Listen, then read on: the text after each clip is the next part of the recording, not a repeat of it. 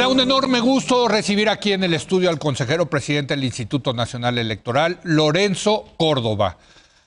Consejero, ¿cómo está? Muy Querido Leo, muchas gracias. Gracias por la oportunidad de nuevo estar aquí contigo. Oye, eh, queríamos hablar desde luego de la comparecencia que tuvo el otro día en la Cámara de Diputados, pero vámonos, yo creo que al tema que a mí me preocupa más. De verdad estoy preocupadísimo por el tema del presupuesto, consejero. Bueno, es un tema efectivamente preocupante, sobre todo porque este presupuesto, el presupuesto para 2022 del INE es un presupuesto inédito, Leo. Sí. Eh, no solamente tuvimos que presupuestar lo que ordinariamente tenemos que incluir en, en esa previsión de gastos, es decir, lo que se conoce como gasto ordinario, lo que necesita el INE para brindar los servicios como ofrecer gratuitamente la credencial para votar con fotografía, que está, que, asciende a montos del orden de casi 4 mil millones, eh, los montos necesarios para poder coorganizar las seis elecciones de gobernador del próximo año, estamos hablando de mil millones de pesos más, etcétera, etcétera. Es decir, todo lo que tiene que ver con monitorear la radio y la televisión, la fiscalización y demás. ¿Eso cuánto es? Eso asciende a 13 mil millones de 13 mil, muy bien, vamos a ver. Luego, hay una un segundo bloque que eh, tradicionalmente se tiene que presupuestar eh, el INE, pero que no es dinero del INE, sino que es el financiamiento para los partidos políticos. Que está en la Constitución. Ese es un monto que está en la Constitución, puede gustar o no, el INE simple y sencillamente aplica la fórmula de cálculo, dice cuánto es, y ese es un dinero intocable. Sí. Estamos hablando de más de 5.800 millones de pesos. 5.8, muy Así bien. es. Y esto sí es novedoso para el presupuesto del próximo año, porque la Suprema Corte de Justicia, tú recordarás el litigio que tuvimos en este 2021, cuando tuvimos que organizar la consulta popular, esta del primero de agosto, sin recursos porque aunque los pedimos, nos dijeron, nos los negaron, y cuando fuimos a la Suprema Corte de Justicia, ella nos dijo, tú tienes, INE, que presupuestar los recursos necesarios para ejercicios que, aunque no sepa si se van a realizar, podrían ocurrir. Ok. Entonces, es un presupuesto, un monto que hemos llamado presupuesto precautorio. Ok. Es un monto de dinero que pedimos por si se necesita para organizar una eventual revocación de mandato y también una posible consulta popular, porque acuérdate que son cada año. Ah, claro, tienes toda la razón. Sí, este monto eh, asciende a 3.800 millones, cifras gruesas, 3.800 para la revocación de mandato, más 1.900 para la consulta popular. Estamos hablando de una bolsa de cerca de 5.800, casi 5.800 millones de pesos adicionales. Esto da un monto total de 24.600 millones de pesos. O sea, sumando todo esto, exactamente. 24.600 millones de pesos. Obviamente esta última bolsa, la de los, estos ejercicios de democracia participativa, pues estableció con todas las letras, si no llegan a realizarse porque no hay firmas, porque no lo pide el presidente o las cámaras, bueno, eso se devuelve de inmediato, íntegramente a la Secretaría de Hacienda. Pero lo tuvimos que presupuestar porque nos lo ordenó la Corte. Sí, sí, sí. Y que tiene todo el sentido del mundo, presidente. Sí, la verdad sí, porque para evitar que si se tienen que llevar a cabo tengas que estar pidiéndole dinero, por ejemplo, a Hacienda, con lo cual se merma la autonomía de un instituto como el INE. Dicho esto, nosotros cumplimos a pie juntillas. Y hoy que esté en vías de aprobación el presupuesto y que por lo menos tenemos claridad de lo que aprobó la comisión, es decir, un recorte del orden de casi 5 mil millones de pesos al presupuesto del INE, que por cierto es el recorte más grande de todos los, el, presupuesto. Sí, es a quien más están recortando. Te pongo un ejemplo. La Suprema, el Poder Judicial pidió 76 mil 300 millones de pesos y le están aplicando un recorte de 3 mil, es decir, de un 4% de lo solicitado. Nosotros, eh, si le quitas esta bolsa de la revocación de mandato, nos están aplicando un recorte del orden del 26% de nuestro presupuesto. A ver, entonces, el, monto de los 5 mil millones que les quieren recortar es sin incluir lo que ustedes pidieron para la revocación de mandato y la consulta popular. Es sobre el monto total, pero sobre los 24 mil. Exacto, pero si la realidad del recorte es sobre lo que va a tener que realizar el INE como gasto operativo, o sea, como funciones operativas y eventualmente esta revocación de mandato. Dicho lo cual, Creo que si esto se concreta, y yo confío todavía en la sensatez eh, eh, de las y los legisladores, eh, porque aquí se trata del ejercicio de derechos ciudadanos. Pero a ver, para, para entender las cifras, aquí eran, ustedes pidieron 24.600 millones con la parte contingente de consulta popular. Así es. Y, a ustedes les están dando ahorita 19.600 Parecería que eso es lo que se va a aprobar. es decir, pero... o sea, nada, digamos, ni lo de la revocación ni lo de la consulta, e incluso les bajan un poco en el gasto ordinario. Mira, Sí, pero aquí cuidado. De esos 19 mil que nos quieren dar, hay 5 mil 800 que son para partidos y que eso no se puede tocar. Entonces le quedarían al INE para hacer todo lo que tiene que hacer ordinariamente, incluidas las seis elecciones eh, de gobernador del próximo año. Más aparte, si se aprueba la revocación de mandato, algo así como 13 mil 900 millones de pesos. Y no sale. Pues no se puede hacer una revocación de mandato sin dinero. Y más todavía, Leo, porque a diferencia de las consultas populares donde podríamos explorar, poner menos casillas, por ejemplo, para tratar de abaratar costos, una revocación de mandato es algo gravísimo. Es como una elección, pero al revés. En 2018 tuvimos que hacer una elección con todas las garantías en donde fue electo el presidente de la República. Esta es como una elección en la que se le puede decir al presidente que se, le, que se va anticipadamente. Entonces tiene que tener las mismas garantías. Te pongo un ejemplo. Además, la ley nos lo obliga el próximo año, hay revocación de mandato, nosotros tenemos que instalar más de 161 mil casillas. Tenemos que ir a buscar más de 12 millones de ciudadanos y ciudadanas para de ahí sacar, para de ahí sacar a los funcionarios de casilla. Necesitaremos a más de 800 mil ciudadanos que funjan como funcionarios de casilla. Y todo eso, perdón que lo diga, cuesta, sobre todo con las reglas que de las de la propia ley electoral, pero también en la ley de revocación de mandato nos obligó la Cámara. Es decir, nos están poniendo en una situación en la que prácticamente tendríamos que priorizar. ¿Qué vamos a priorizar? Derechos ciudadanos como por ejemplo el derecho a la identidad, es decir, las credenciales, tener elecciones constitucionales de gobernador, las funciones constitucionales del INE. Bueno, yo creo que es un tema muy delicado, inédito en la historia, en donde los derechos de las y los ciudadanos de poder participar en un ejercicio como la revocación de mandato, hoy están en riesgo por una decisión presupuestaria de la Cámara de Diputados. Y en esto sí quiero ser muy claro, porque se ha dicho mucho que el INE no la quiere hacer. Y el INE está con la ciudadanía. Si la ciudadanía la pide, el INE la va a hacer. Si no se puede hacer en el futuro, por cuestiones presupuestarias, va a ser responsabilidad de los y los legisladores. ¿eh? Ayer en tercer grado, precisamente analizando este tema, muchos eh, en el panel decían que esto es político para echarles a ustedes la culpa de que no se realizó la consulta popular. No quisiera pensar o, la consulta popular del, de, lo revocatorio. ¿Qué opina al respecto? Mira, no quisiera pensarlo, Leo, porque entonces ya estamos hablando de que por intereses políticos o con, digamos, por una finalidad política, no solamente se, lastima eh, eh, gravemente a una institución del Estado mexicano, sino además se ponen en riesgo los derechos de las y los mexicanos de poder solicitar y realizar una revocación de mandato, cuando, por cierto, fue el actual gobierno el que pidió que, se incluyera en la Constitución. Entonces es una situación muy delicada y sobre todo está llena, Leo, de muchísimas mentiras. Lo digo sin medias tintas. A ver, venga, venga, eh, presidente. en los días recientes hemos escuchado al líder de la mayoría de Morena en la Cámara de Diputados decir que el INE tiene alrededor de 2.500 millones de pesos en sus fideicomisos. Primero, en efecto, hay tres grandes, déjame decirlo así, son dos fideicomisos, uno de los cuales se divide en dos partes. Sí, sí. Un fideicomiso que llamamos de pasivo laboral, que es para eh, pagar liquidaciones, indemnizaciones, los juicios laborales que eventualmente podemos perder. Es decir, se trata para, de, pagar derechos de los trabajadores y, por ejemplo, ahora hay cerca de 500 trabajadores que se van a jubilar y hay que pagarle su Y hay que pagarle su, jubilación. Y ahí está el dinero. Así es. Qué bueno que lo ahorraron. Así, bueno, y nunca hemos pedido dinero para eso. Eso se, nutre de economías, de buenas prácticas administrativas. Hay un segundo fideicomiso que se divide en dos. Uno para la infraestructura inmobiliaria, como lo llamamos, es una de las partes, y que sirve para, mira, el INE paga cerca de 600 millones de pesos en rentas, Leo. ¿Por qué?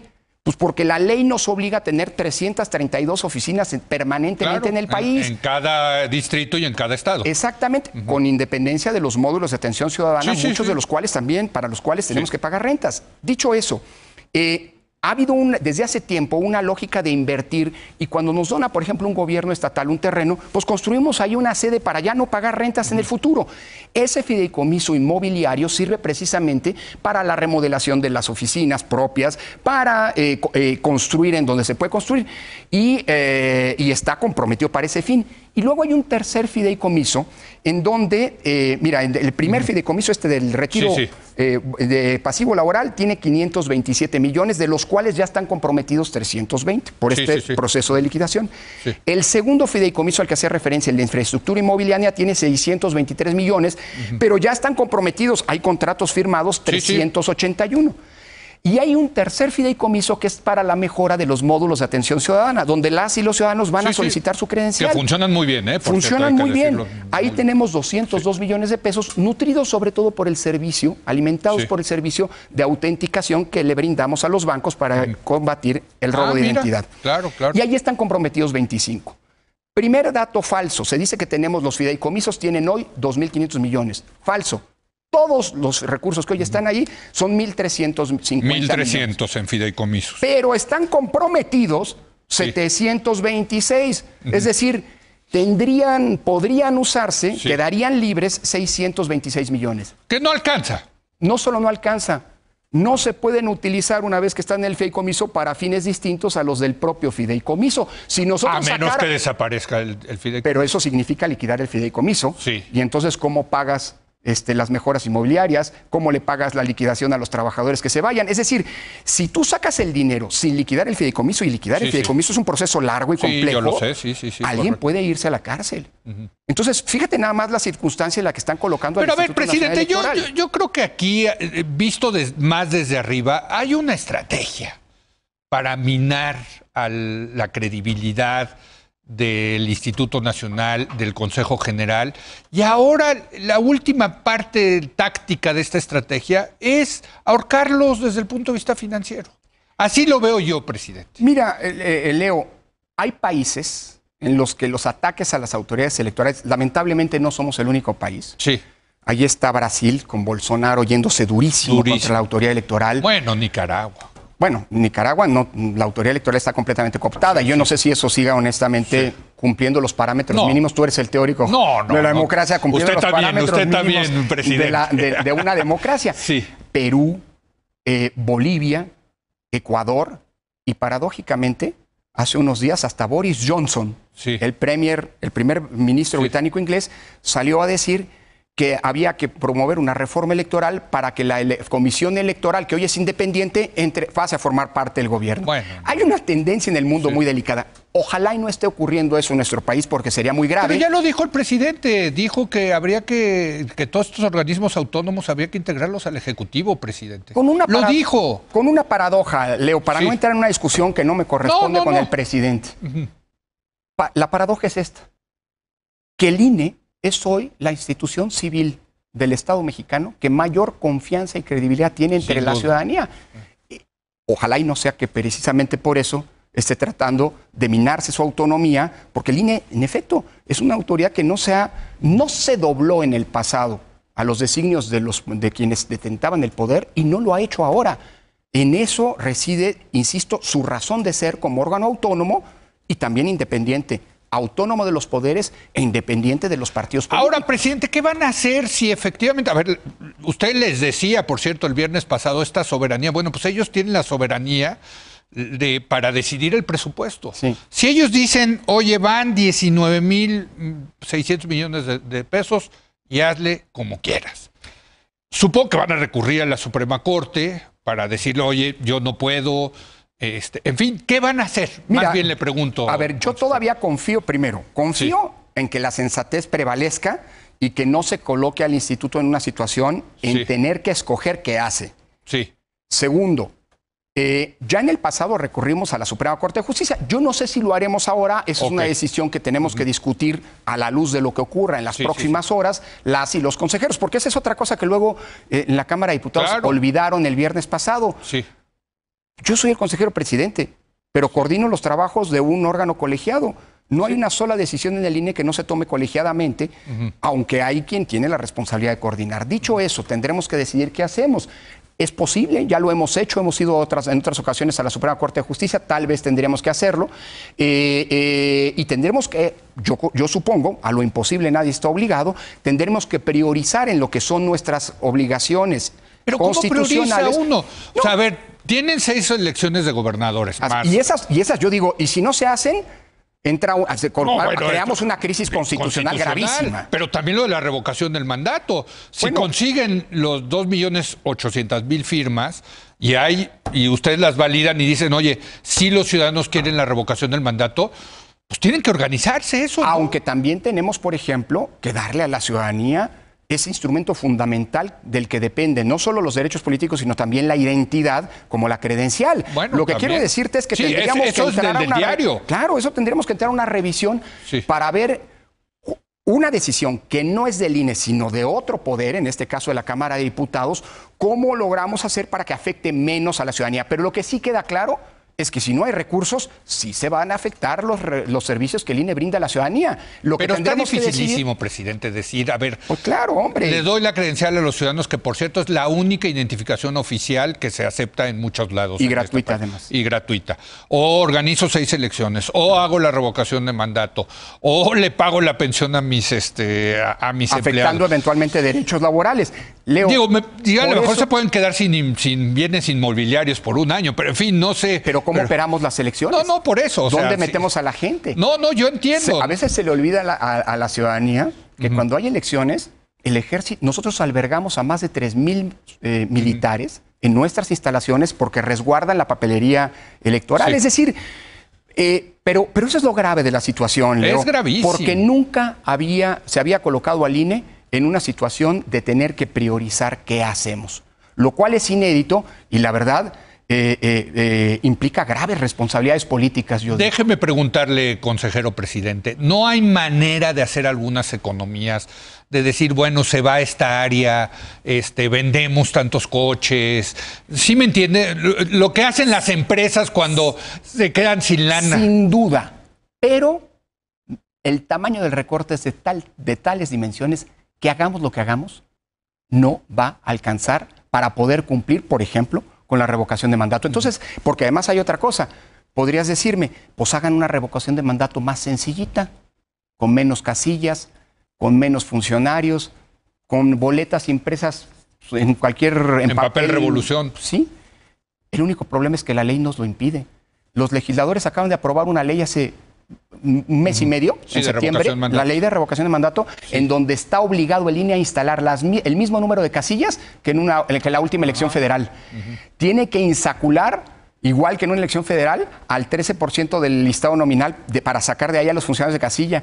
En cada casilla tiene que haber tres propietarios y dos suplentes. Es decir, la propia nos están colocando en una situación en la que para poder cumplir con todas nuestras obligaciones tendríamos que violar la ley. Y eso es sin lugar a dudas indeseable. O sea, a ver, para que la gente entienda, ustedes los obligaron a poner un Ferrari y no pueden poner un bochito.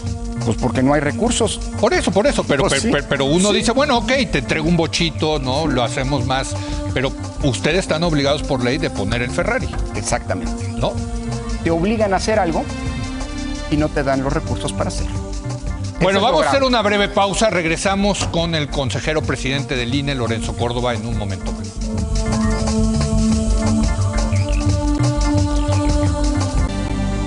Estoy platicando con el consejero presidente del Instituto Nacional Electoral, Lorenzo Córdoba.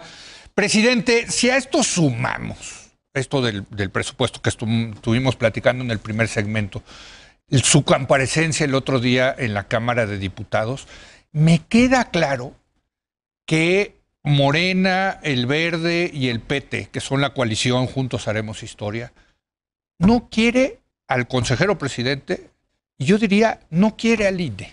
¿Se queda usted con esta impresión después del, de, la comparecencia? No, Leo, mira, y por cierto, yo excluí al, Partido Verde de los quienes mencionaste porque a pesar de que hicieron algún reclamo, fueron muy respetuosos.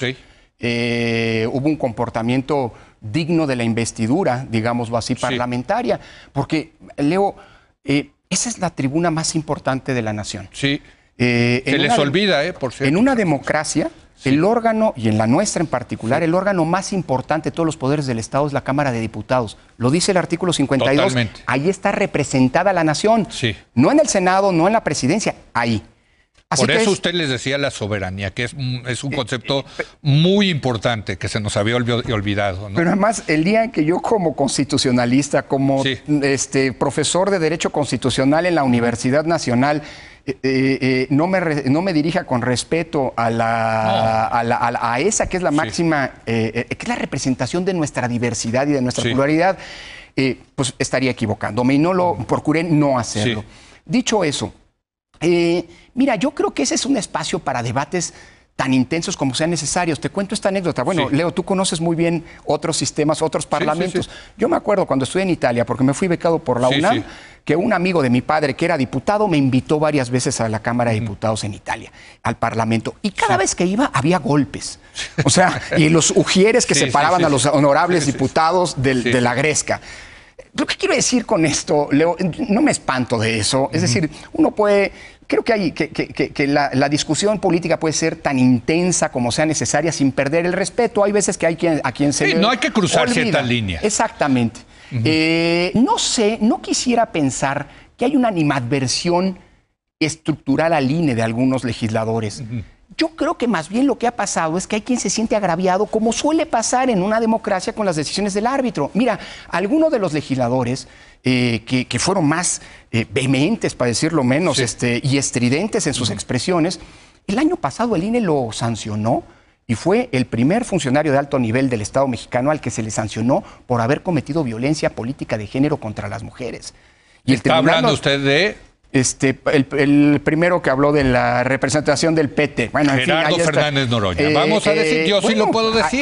y eso se impugnó como decisión del INE y el Tribunal Electoral lo ratificó. Yo supongo que debe haber hasta molestia hasta personal con una institución que te impone una sanción de esa naturaleza. Hubo, había ahí legisladores que fueron en su momento sancionados en ese gran paquete de algunos, de algunos aspirantes a una candidatura que no cumplieron con las reglas de fiscalización, no entregaron los informes, ocultaron gastos y se les aplicó la ley, una ley que no puso el INE, que se puso en, en ese legislativo. Es decir, hay partidos a los que se les ha multado, pero digamos, eso explica por eso yo pedí que se leyera en la Cámara de Diputados esa frase que aquí mismo contigo, Leo, en este espacio, he recordado y que me permito citar de nuevo de Eduardo Galeano, cuando hablando del árbitro, claro, en el fútbol, pero es aplicable al árbitro electoral, dice que el árbitro está condenado a quedar mal con todos, no queda bien con nadie, y mal, cuidado, si intenta quedar bien con alguien. Sí, sí. Porque claudica de su función. Y con quien gana, pues el que gana siempre va a decir que ganó a pesar del árbitro. Y quien pierde va a decir, por supuesto, que perdió por culpa del árbitro. Los, quienes están en la Cámara de Diputados representándonos en nuestra diversidad como nación son actores políticos. Y evidentemente puede haber quien tiene algún agravio. Ahora, la pregunta es, ¿esos agravios que son personales o de parte son los que tienen que conducir las relaciones institucionales? Yo creo que no pero pues no soy quien para decirlo. Bueno, no, no tengo ninguna autoridad ni moral ni mucho menos para juzgar la actuación de las y los legisladores. Ahora, en el 2006 tuvieron que cambiar al Consejo General porque los perdedores de esa elección estaban enojados con ese Consejo General. Ahora estamos en la situación paradójica que los ganadores de la elección del 2018 están enojados con ustedes, con el Consejo General. Pues ¿Es sostenible eso, presidente? ¿Es sostenible que desde el gobierno estén enojados con la institución autónoma que sancionó, eh, que ratificó, vamos a ponerlo así, el triunfo electoral? Bueno, no puedo contestar por, por otros, pero lo que sí te diría, Leo, es que es lo que está pasando también, por ejemplo, en Brasil. Bolsonaro está boicoteando al órgano electoral y está desde ahora construyendo una falsa narrativa de que hay un fraude porque se usan urnas electrónicas cuando durante los últimos 20 años han sido factor de estabilidad. Han funcionado muy bien. ¿eh? Lo que te quiero decir es que no es necesariamente un fenómeno mm, solo de nosotros, es un fenómeno que deberíamos reflexionar porque las democracias están mm, gozando no de la mejor salud, precisamente, entre otras cosas, por eh, eh, expresiones, por fenómenos, vuelvo a insistir. Pero insisto, este. yo puedo entender la reacción de López Obrador y de Trump en Estados Unidos porque perdieron, pero que sean los ganadores. Sí, es francamente surrealista, presidente. Bueno, este. Eh, vuelvo a insistir, no soy quien para juzgar, este, no sé si mi gusto estético como para decir si esto es surrealista o no. yo lo que te diría, Leo, es que, es que eh, mira, eh, esa, es la realidad en la que estamos y creo que al órgano electoral lo que le corresponde es seguir haciendo su tarea sin doblegarse y sin abusar, es decir, sin perder la vertical. O sea, vuelvo a insistir, Creo que el INE está donde está en el imaginario colectivo y goza de la credibilidad pública que está, que, es, ahí está. Y, fíjate, en las últimas encuestas, eh, algunas colocaban al INE incluso en un 70% de confianza y credibilidad ciudadana. Nunca en la historia de la autoridad electoral en México había pasado algo semejante. Yo creo quiero pensar que si eso es así, es porque hay un aprecio por el trabajo que se ha hecho y porque es una institución que defiende, defiende su autonomía sin entrar en una confrontación innecesaria, porque nosotros no somos, en, aunque se quiera vender esa idea, nosotros no somos enemigos de ningún gobierno y de ningún partido. Pero fíjese, es que también eh, me llama la atención que la animadversión es particularmente contra usted y contra Ciro Murayama.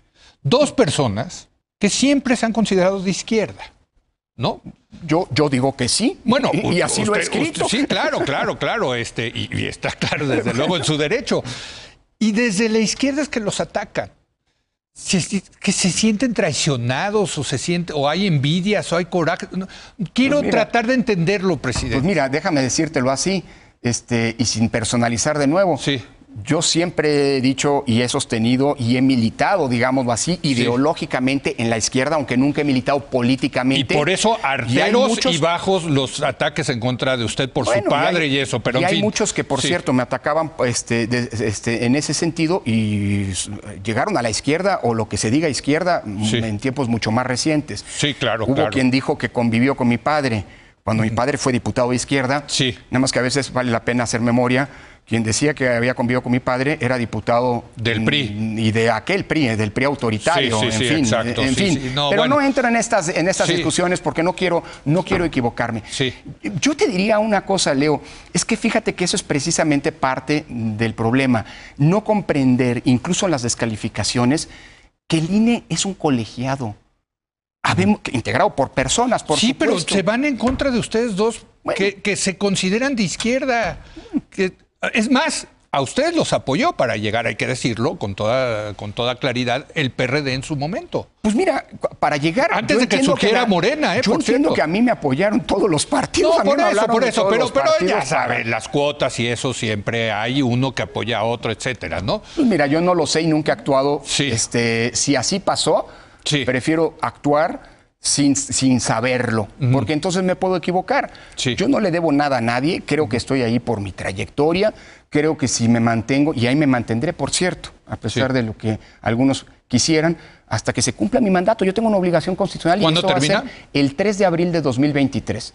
Y el día siguiente, por cierto, por si alguien me quiere buscar, que me vaya a buscar a mi cubículo de jurídica, si no voy a estar feliz este, volviendo a mis tareas de investigador. Bueno, este, pues algo más que agregar, consejero Nada, Leo, agradecerte mucho. Creo que son momentos muy delicados. muy delicados. Mira, yo, terminaría, Leo, si me permites, telegráficamente, como terminé en la Cámara de Diputados. Nos ha costado muchísimo llegar a donde estamos hoy. Hace 30 años era impensable que el país tuviera las libertades y las garantías democráticas que hoy tenemos. Y eso es una obra, una construcción colectiva que nos ha costado muchísimo, incluso sangre, incluso vidas, conseguir. Esa obra colectiva me parece que también requiere que la defendamos colectivamente, porque la democracia no la defienden unos, o la defendemos todos, o el día de mañana lamentablemente podríamos ver cómo se nos escapa entre las manos. Pues con esa reflexión nos quedamos, consejero presidente. Muchas gracias. Este, y, bueno, qué barbaridad lo que está ocurriendo con el INE. Es peligrosísimo. Lo que están jugando la Cámara de Diputados, de verdad, creo que no se dan cuenta de las posibles consecuencias. Gracias, Lorenzo. Gracias, consejero presidente. Hacemos una breve pausa. Regresamos con la mesa de los jueves.